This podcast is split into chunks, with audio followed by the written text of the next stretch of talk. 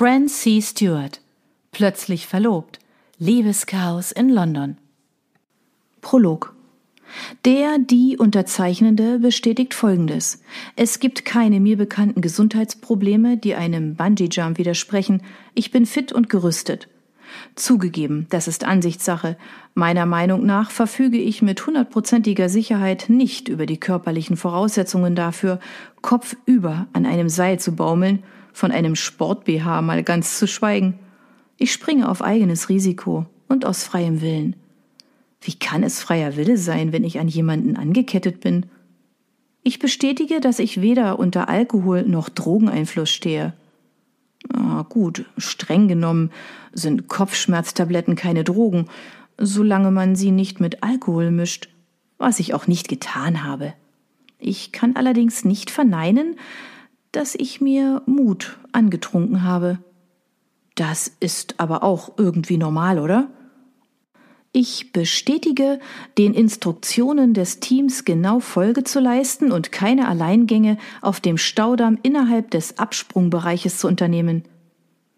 Wer um Himmels willen würde denn freiwillig dort herumspazieren? Und was bedeutet genau zu folgen? Habe ich überhaupt eine Chance, irgendwie aus der Sache rauszukommen? Ich bestätige, dass mein angegebenes Gewicht der Wahrheit entspricht. Das ist einfach. 64 Kilo. Die Anzeige vor meinen Zehen zählt unaufhörlich weiter, bis sie bei 66,4 Kilo zum Stillstand kommt. Reto, unser Instrukteur, wirft mir einen komischen Blick zu. Gut, dann hab ich halt etwas geschummelt. Ich war panisch, na und? Außerdem bezweifle ich stark, dass irgendein Mensch in solch einer Situation noch rational denken kann, als ob jemand in seinen letzten Minuten noch an sein Gewicht denken möchte. Na also, schon mal gesprungen? Meine Freundin hier noch nie. Ich habe schon zwei Sprünge hinter mir. Lance ist so aufgeregt.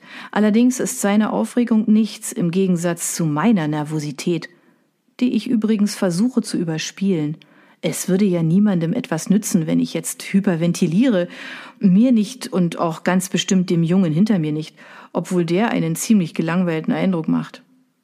Ah, egal. Ich muss cool bleiben. Ich werde es schon überleben. Ich habe ja schon anderes geschafft. Die Besteigung des einen Berges in Spanien zum Beispiel. Ich habe zwar gelesen, dass es sich rein geologisch um einen Hügel handelt, aber wer schaut schon so genau hin? Wir rücken einen Schritt in der Schlange vor. Langsam fangen meine Beine an zu zittern. Vielleicht sollte ich mich einfach auf die Umgebung konzentrieren? Genau. In der Schweiz ist nämlich alles so friedlich. Die Sonne am Himmel, die grün leuchtenden Tannen, die zwitschernden Vögel, die Schlucht vor uns. Hm. Ich habe mal irgendwo gelesen, dass Bungee Jumping im Vergleich zu anderen Extremsportarten relativ sicher ist und dass, wenn man richtig gesund ist, praktisch nichts passieren kann. Also haben wir eine ziemlich hohe Chance, die Sache zu überleben. Nächste. Fiebrig folge ich Lance die wenigen Stufen auf die Plattform hoch und schaue zu, wie sich zwei Männer an unseren Sicherheitsgurten zu schaffen machen. Ich weiß, dass ich nichts Negatives denken sollte, so über das Sterben und so. Aber angenommen, drei Prozent der Sprünge hier verlaufen nicht wie geplant, weil es plötzlich anfängt zu winden oder man knallt gegen einen Vogel oder was ähnliches. Aber was wäre, wenn wir Bestandteil dieser drei Prozent wären? Das könnte doch gut möglich sein, oder? Mein Magen zieht sich unangenehm zusammen, als der Mann die Schlinge um meine Knöchel festzurrt. Bitte springt in zwei Minuten, sonst müssen wir abbrechen. Ha, viel Spaß! Zwei Minuten? Okay. Ich glaube, jetzt habe ich Panik. Eigentlich bin ich kurz davor, ohnmächtig zu werden, denn hier geht es wirklich tief runter. So wirklich. Richtig tief. Keine Angst, Babe. Mach dich einfach locker, ich bin da. Lance reibt mir aufgeregt über meine Arme.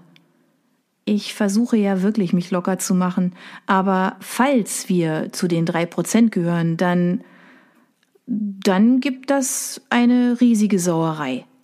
Ich meine, nicht, dass mein Kopf jetzt so groß wäre, aber wenn ich mir vorstelle, wie wir ins Baumeln geraten und die Wand dann immer näher, oh, Das hilft mir jetzt nicht weiter. Bereit? Und dann ist es mit mir vorbei. Mein Kopf fängt an, unkontrolliert hin und her zu zucken, und meine Stimme hört sich ungewohnt panisch an. Nein, nein, nein, nein, wirklich nicht, nein, nein, nein. Scheiß auf den Jungen da hinten. Ich will das nicht. Ganz und gar nicht. Ich will nicht als zerplatzte Wassermelone enden. Mein Herz pocht mir gegen meinen Hals, meine Beine zittern. Die Tannen hinter Lance verschwimmen. Lance, wirklich, ich will.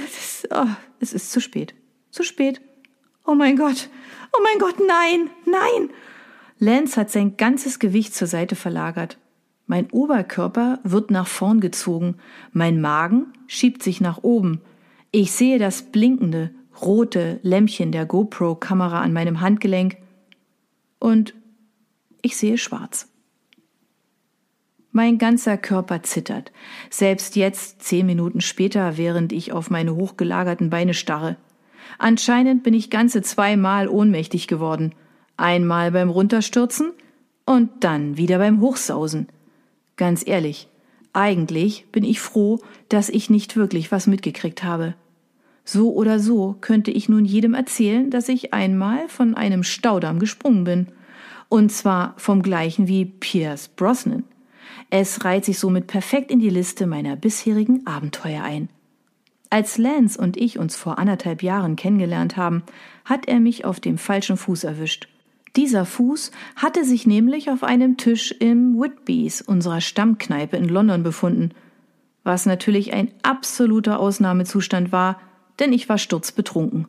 Auf alle Fälle hatten wir auf die Beförderung meiner lieben Freundin Sophie angestoßen und wie es der Zufall so wollte, saß Lance genau an dem Tisch und feierte seine offizielle Ernennung zum Zahnarzt. Oder, wie er es mir an dem Abend erklärte, Tiefseehöhlentaucher, Klippenspringer und Eiswandkletterer. Lance liebte alles, was irgendwie extrem und adrenalintreibend war, und ich fand es großartig. Ehrlich, dieses Lächeln, diese Augen, seine Wangenknochen und die Fähigkeit, mir innerhalb von zwei Minuten Karies zu diagnostizieren. Es war Liebe auf das sechste Glas. Er hatte mich mit seiner Begeisterung so angesteckt, dass ich noch in derselben Woche mit ihm zusammen auf seiner Harley durch London gefahren bin. Nicht, dass ich Angst vor einer Harley hätte, nur ist der Verkehr in einer Großstadt nicht wirklich beruhigend. In Lans Umgebung lege ich also ziemlich alle Eigenschaften ab, die ich eigentlich von mir gewohnt bin. Ich bin weder schüchtern noch zurückhaltend, zögerlich oder heikel, ich habe sogar Trüffel gegessen und fand es einfach nur fürchterlich. Allerdings hat er sich solche Mühe gegeben und ich konnte es ihm einfach nicht beichten. Tja, und plötzlich war ich in einer Beziehung mit einem Kerl, der so aktiv wie ein Flohzirkus ist. Ich habe selten Zeit gehabt, mir ernsthafte Gedanken über die Unterschiede zwischen uns zu machen, denn irgendwie schafft er es immer wieder, mich davon zu überzeugen, dass Gegensätze etwas Tolles sind. Bereichernd zum Beispiel. Mit Ausnahme von der jetzigen Situation versteht sich. Ich habe wirklich keinen Schimmer, was an einem Bungee-Jump bereichernd sein soll.